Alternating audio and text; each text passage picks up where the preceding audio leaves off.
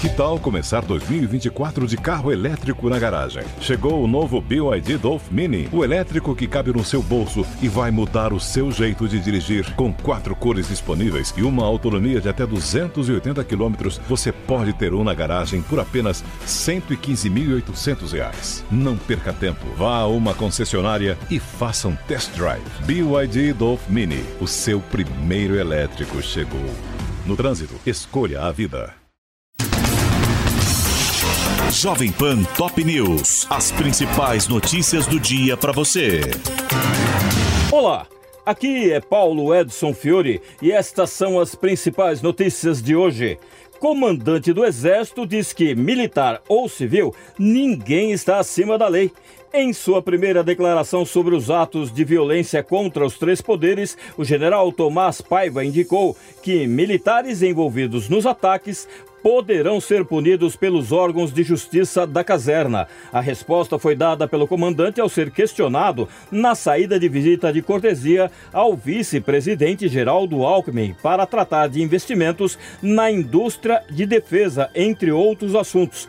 Nesta sexta-feira, o ministro Alexandre de Moraes deu um prazo de 24 horas para a Procuradoria-Geral da Justiça se manifestar sobre um pedido para a suspensão da posse de 11 deputados suspeitos de envolvimento no vandalismo em Brasília. Um grupo de advogados quer que o Supremo impeça que os eleitos, sendo nove do PL, um do PP e um do PRTB assumam os mandatos na próxima quarta-feira e apure eventuais ações no 8 de janeiro. E a PGR denunciou ontem mais 150 suspeitos de participação em atos golpistas e o total já passa de 250. Os denunciados são pessoas que foram presas no acampamento montado em frente ao quartel-general do Exército em Brasília e pode responder por associação criminosa e incitação ao crime. E a AGU pediu o bloqueio de bens de mais 42 envolvidos na invasão e depredação das sedes dos três poderes.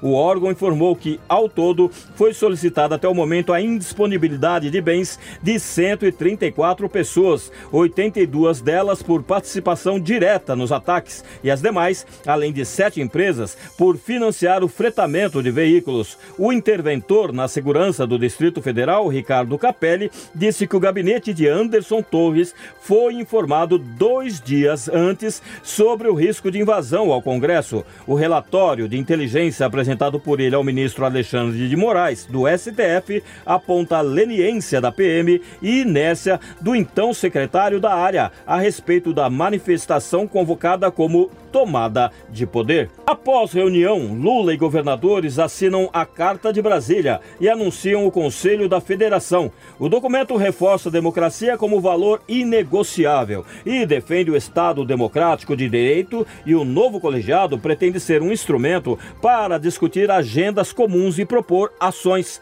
A reunião dos governadores com Lula no Palácio do Planalto foi promovida para anunciar a retomada do diálogo federativo e dar início às discussões sobre a recomposição do ICMS dos estados e retomada de obras paralisadas. Na carta divulgada ao final, presidente e administradores estaduais reafirmam o compromisso com o Estado democrático de direito e com a estabilidade institucional e social do país, salientando que a democracia é um valor inegociável. O documento foi apresentado um dia após o ministro da Justiça e Segurança Pública, Flávio Dino, apresentar a Lula um pacote de propostas legislativas para endurecer as punições e o cerco aos vândalos que atentaram contra o Estado Democrático de Direito. A ANEEL mantém bandeira verde nas tarifas de energia em fevereiro. A decisão tomada diante da alta dos níveis dos reservatórios significa que não haverá cobrança extra nas contas de luz dos consumidores pelo 11º mês consecutivo. Em nota, o diretor-geral da ANEEL, Sandoval Feitosa, afirmou que as projeções feitas pela agência em 2022 também apontam boas expectativas para os próximos meses. Protestos tomam as ruas dos Estados Unidos após vídeos de policiais espancando brutalmente um homem negro até a morte em Memphis, no Tennessee. As imagens foram divulgadas um dia após os cinco agentes, também negros, serem acusados de assassinar o motorista Tyre Nichols, de 29 anos, que morreu no dia 10 deste mês, três dias depois de ter sido agredido e preso por suspeita de direção imprudente. Os cinco policiais foram acusados de assassinato em segundo segundo grau, agressão, sequestro, má conduta e opressão pelo episódio que terminou com a morte de Nichols, sendo que quatro deles pagaram fiança e foram soltos. Em comunicado, Joe Biden, presidente dos Estados Unidos, afirmou estar indignado. Em comunicado, o líder afirmou que as imagens divulgadas esta noite vão indignar as pessoas com razão. Este é o podcast Jovem Pan Top News. Para mais informações, acesse jovempan.com.br. Jovem Pan Top News. As principais notícias do dia para você.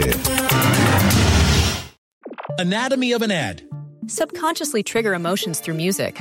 Perfect.